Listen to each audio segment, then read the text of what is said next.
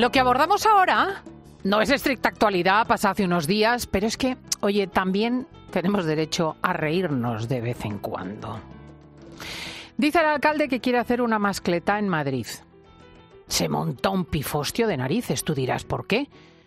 Pues no lo sé, porque yo mm, considero que las manifestaciones culturales de los españoles tienen la misma dignidad en un lugar que otro y que ciertamente para los madrileños es una oportunidad comprender que un espectáculo como la mascleta no es solamente una sesión de petardos, sino toda una cadencia de pólvora perfectamente instrumentada y acompañada de humo de color que configura una presentación de luz y de sonido bien interesante. Así lo juzgaron también 20.000 madrileños que acudieron a la mascleta. Pero, oye, en lo que ha quedado la izquierda, les dio un ataque de nervios por esta propuesta y tú dirás, pero bueno, ¿por qué? Si eso es una tontería, ¿no? Que más da que haya una mascleta o no la haya. Oye, que aquello era una agresión eh, contra el medio ambiente, que la zona de Madrid-Río donde se hacía el espectáculo iba a padecer insufriblemente, que morirían los cormoranes, las gaviotas, los patos, que quedaría todo estragado. En fin, eh, no parecía que fuese a acontecer nada de aquello. Y en efecto, no pasó nada. Pero hete aquí que después de la mascleta apareció un pato muerto. Hubo una foto que llegó a los medios de un pato muerto. Atención a los titulares de prensa. La desgarradora imagen de un pato muerto por la mascleta de Almeida. Diario El Plural. Atención a las declaraciones de los políticos. Este es el resultado de la mascleta de Almeida, un pinchazo estrepitoso que ha costado 48.000 euros y que ha matado animales en un espacio renaturalizado. Era Manuela Bergerot, de Más Madrid. Y atención los de PACMA, los representantes animalistas. La mascleta ha tenido las previsibles consecuencias negativas para los animales. Un vecino manda las fotos de este animal muerto en la zona. Seguramente habrá más. Enorme sensibilidad todos ellos, pero el pato no había fallecido por la mascleta. Y lo supimos gracias a Carlos, que grabó al pato muerto en el Manzanares antes del evento del 18 de febrero. Carlos, muy buenos días. Buenos días, Cristina. es que es que tela, tela el asunto. Vamos a ver, ¿cómo fue que tú grabaste al pato muerto?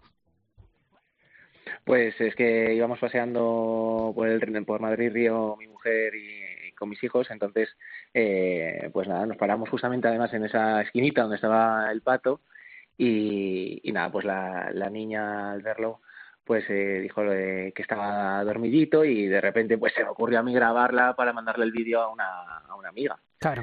Y, y nada, la, la grabé y ese, el, resultado que hay ahora es ese, que, que el vídeo está grabado, hay 50, bueno, está mandado, hay 57, grabado, está grabado un poquito antes, porque no está, no, y, y, lo mismo, nosotros estuvimos antes de, de que empezara la masleta, ya estábamos ahí. Hmm. Entonces, pues bueno. o sea, ¿vosotros ibais a la mascleta? No, no, nosotros íbamos a celebrar un cumpleaños y, y, estábamos, dio caso ya que estábamos por ahí y que sabíamos que se iba a hacer lo de la mascleta, pero no íbamos a verlo. Y visteis el pato muerto. Total, que el pato fallecido no lo había sido a resultas del atronador sonido de la mascleta, sino vaya usted a saber si de muerte mm. natural o agresión ajena. Pero Carlos tuvo la... Ni de los, ni de los avisos previos, ¿eh? que estábamos también ahí. Ajá. que también se estaba diciendo que, que vale que no por la que no había sido por la masleta pero que posiblemente por los avisos y en los avisos previos nosotros también estábamos ahí. Por favor de verdad ¿eh? o sea no tiene sentido. esto no tiene ni pies ni cabeza. Y cómo se te ocurrió mandarlo a los medios el vídeo del pato muerto pues es que justamente el lunes estábamos en un cumpleaños y de repente me dice una amiga oye ¿te has, has visto lo que se ha armado por por un pato por la masleta y yo, ¿qué ha pasado? Y entonces me, pues, me enseñó la foto esta del tweet de, de la chica esta de Más Madrid y también de los animalistas. Entonces eh, me quedé así y dije, pero si ese es el pato que grabamos nosotros. Digo, no, y, y, ya estaba muerto. Y, y yo lo único, la sensación, la sensación que tuve es que nos toman por idiotas. Y, y que nos mienten como quieren y que pero ya unos y otros, ¿eh? Sí, sí, sí, sí, sí, estoy contigo, sí, sí, sí. Entonces, eh, es que eh, tuve la necesidad de decir, que no, no puede ser, o sea, no, no puede ser que nos mientan de esta manera. Y ya que tenía la prueba de que no era por eso, pues eh, decidí ponerme en contacto con Telemadrid y en adelante pues ya pues todo lo que se ha armado, que no pensaba tampoco que iba que iba a causar tanto revuelo. No, pero es que tiene lo suyo, ¿eh? tiene lo suyo porque verdaderamente los titulares fueron tremendos, porque todo era enormemente desproporcionado. O sea, es que hablamos de siete minutos de mascleta, de manifestaciones de gente, de mm, intervención de especialistas. En fin, ha sido el trabajo de Carlos grabando este vídeo para su hija un alivio en el anatómico forense, porque no va a tener que procederse a la autopsia del pato. O sea, parece claro y constatable que falleció de muerte natural o de agresión ajena con bastante anterioridad a la mascleta y, realmente nos ahorramos también pues eh, mayores eh, disgustos, ¿no? No sé si están previstas las exequias, eso no lo sé, porque eh, Pagma debiera haber alguna manera humana y digna de enterrar al pato, pero en cualquier caso Carlos certifica que no fueron los petardos.